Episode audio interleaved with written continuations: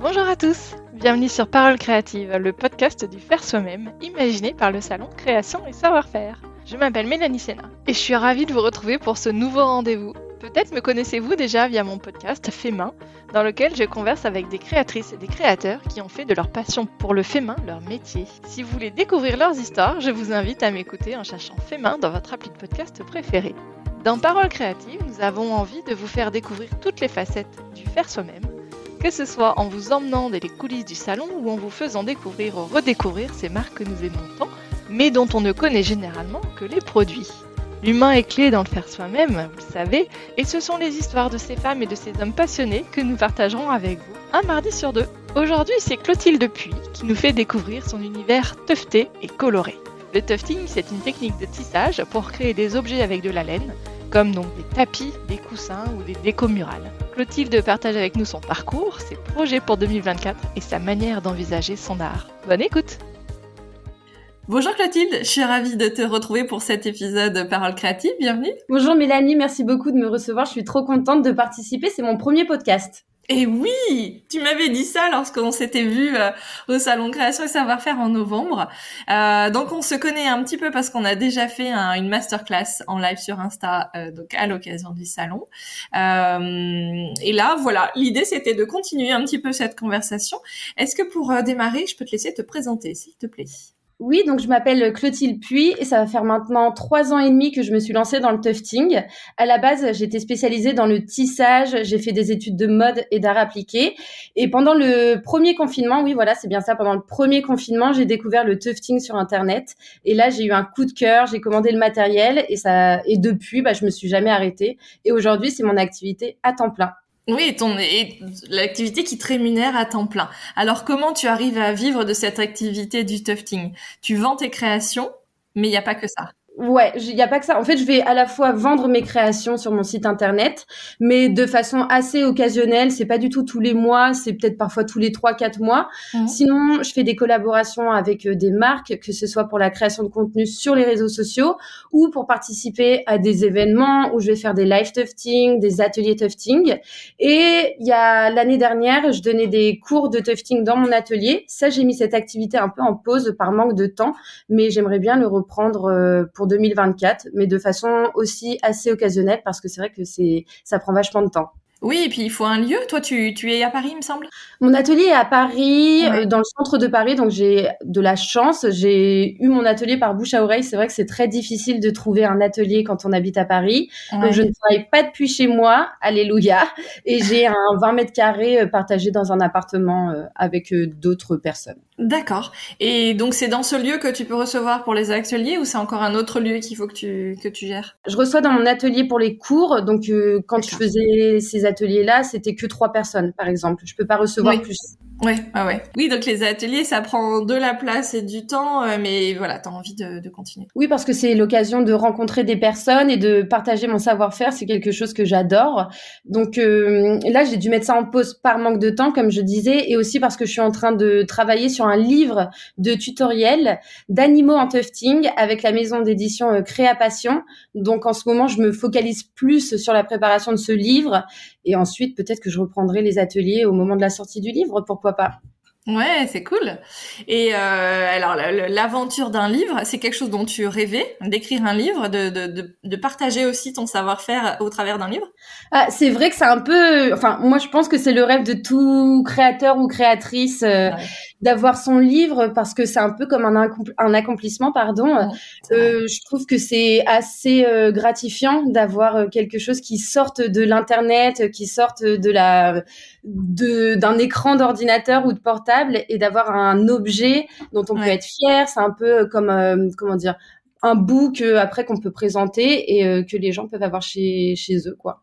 Ouais, et c'est vrai que c'est marrant ce que tu dis sur le, le fait qu'on sort des internets, parce que il y a aussi tout un tas de gens euh, peut-être autour de nous qui comprennent pas bien ce qu'on fait, et donc là de dire bah regarde, j'ai écrit un livre et, c'est très euh, tangible, matériel, donc c'est exactement tout de suite. Quand j'ai dit à certaines personnes de mon entourage que j'étais en train de préparer un livre, tout de suite leurs yeux s'ouvrent grands. Ah oui, ah donc peut-être qu'en fait ça marche. non, j'exagère, je suis de mauvaise foi. Mais c'est vrai que il y a ce côté un peu d'accomplissement, le fait d'avoir euh, un livre. Ouais, ouais, ouais, non, mais c'est clair. Non, non, c'est cool, bravo. Et il va sortir quand? Alors, c'est prévu pour euh, printemps prochain. Mai prochain, normalement, 2024. Mai 2024, mais c'est là, mai 2024. Oui, bien sûr. Donc là, je suis en pleine finalisation. Ah, euh, voilà. Ok.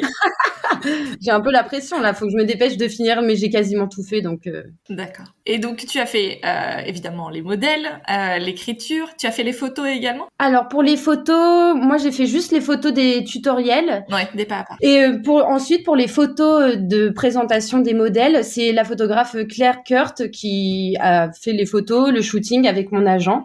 Et c'est aussi très gratifiant et très satisfaisant de voir une professionnelle avec son regard qui va mettre en scène mes créations. J'étais trop contente euh, du shooting. Ouais, je comprends. Ouais, ouais, c'est oui, oui, encore, ça donne encore une autre dimension. Complètement. Et puis, euh, on ne cesse d'apprendre. Le fait de participer à un shooting, c'est vrai que ça mm. m'a permis de d'apprendre euh, encore plein de choses sur le cadrage et la mise en scène de mes produits, chose que je ne sais pas forcément faire. Oui, alors pour autant, tu avais aussi un peu cette expérience de scénographie euh, dans le dans, ton petit corner de l'allée de l'inspiration euh, au, sein du salon euh, création et savoir-faire en novembre enfin fin novembre début décembre. Euh, Qu'est-ce que tu en as pensé de cette expérience? J'ai adoré. En fait, pour moi, je l'ai pris vraiment comme un challenge. Euh, en 2022, j'avais participé au salon, mais plus dans le cadre de démonstrations euh, de tufting et d'ateliers tufting. Donc là, en discutant avec les organisatrices, on s'est dit bah, comment euh, me faire revenir, mais de façon un peu différente.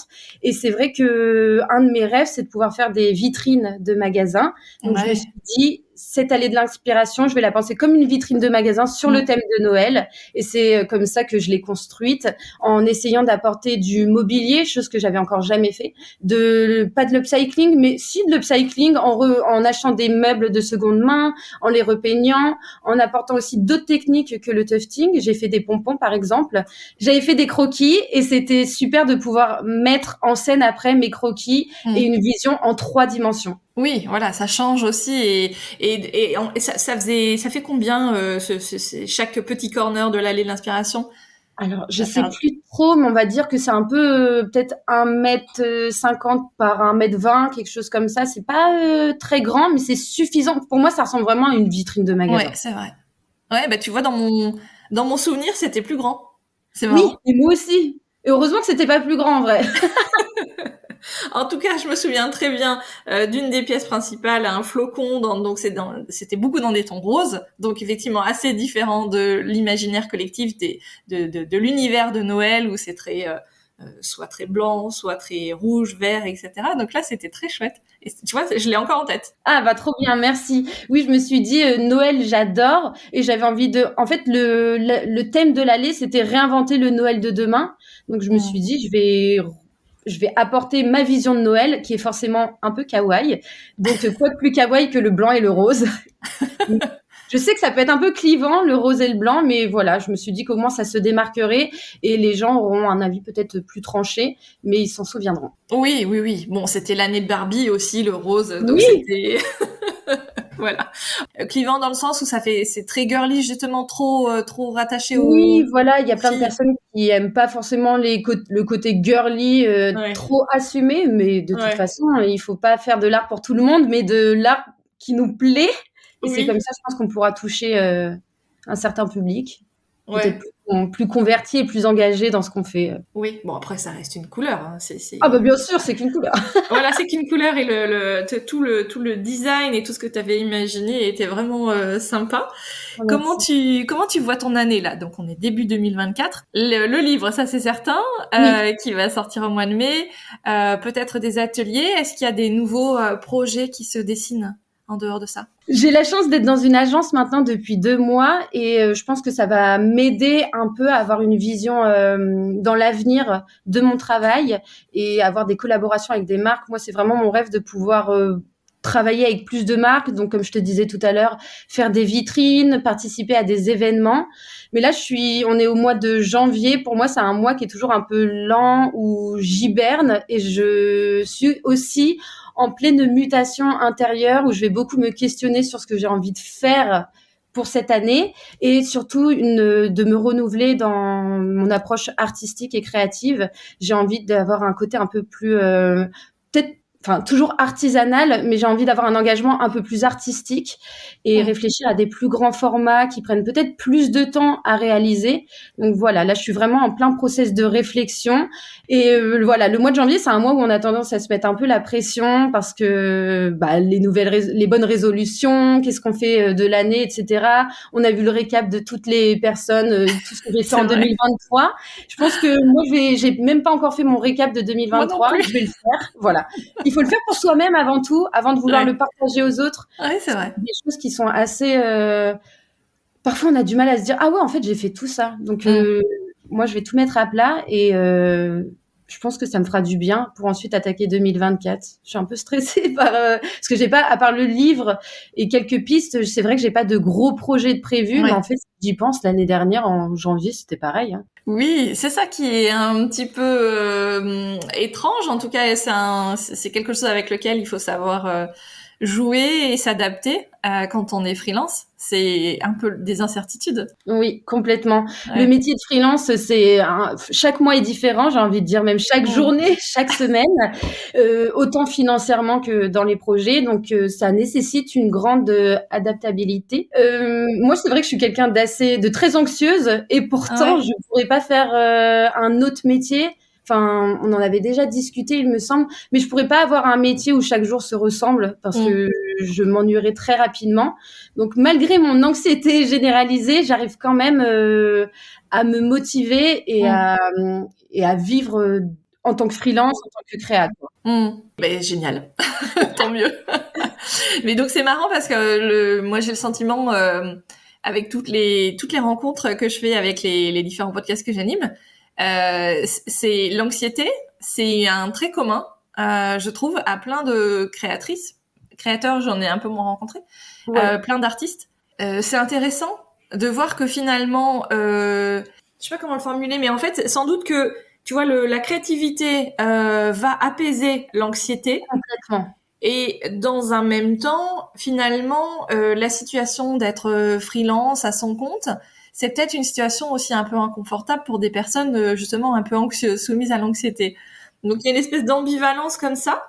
Et en même temps, ça permet quand même, euh, encore une fois, de euh, d'y aller à son rythme euh, et de bah, de gérer en fait sa vie. Peut-être que c'est quand même encore finalement peut-être le, le statut le plus adapté pour gérer soi-même comme comme on veut, comme on peut je pense que j'en suis assez convaincue. Est-ce que on est toute personne créative et anxieuse? Je sais pas, mais mm. beaucoup, ça c'est, je pense que c'est vraiment, comme tu dis, un trait commun qu'on a toutes et tous. Moi, ce que je pense, c'est que mon anxiété généralisée, si j'avais un travail ou salarié, euh, travail, salarié, euh, quoi qu'il en soit, je serais anxieuse de plein de choses différentes qui reposeraient dans euh, le côté routinier.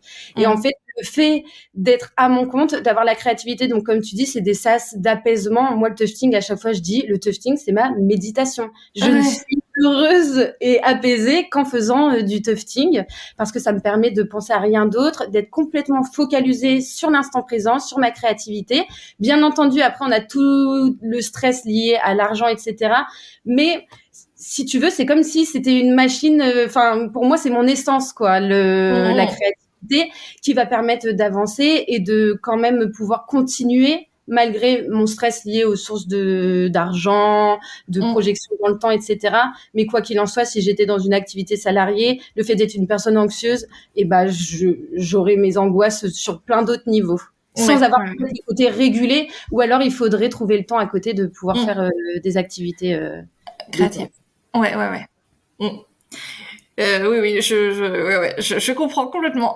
euh, je me rends compte qu'on n'a pas beaucoup parlé de tufting et euh, pour ah les personnes qui ne savent pas ce que c'est, est-ce que tu peux nous expliquer comment ça fonctionne et quel type de création on peut faire euh, en, avec le tufting, avec cette technique-là? Donc le tufting, je dis toujours que c'est un peu comme peindre avec de la laine. On va utiliser un tufting gun, donc c'est une machine à toufter et on va venir créer des surfaces tapis sur une toile tendue. Euh, et avec ça, on va pouvoir euh, fabriquer des décorations murales, des coussins, des tapisseries, du tapis dans tous les formats, toutes les esthétiques possibles, dans toutes les couleurs que l'on souhaite, mais avec un certain type de laine quand même. On ne peut pas utiliser euh, n'importe quoi. Génial.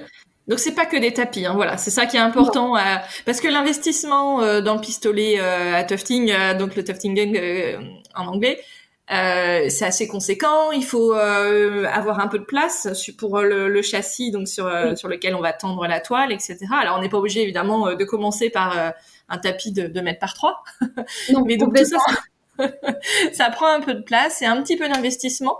Mais donc ce qui est chouette, c'est de savoir qu'on peut, enfin, on ne fera pas que des tapis avec. Non. Et en fait, pour moi, toute activité artisanale et créative, il y a toujours un investissement au début. On n'est pas obligé de mm. tout acheter mm. pour commencer tu parlais d'un grand châssis, eh ben, il y a des, on peut se fabriquer un petit cadre déjà de 1 mètre par 1 mètre. C'est vrai que le tufting gun en soi, il coûte, euh, ça peut aller de entre 190 et 250 euros.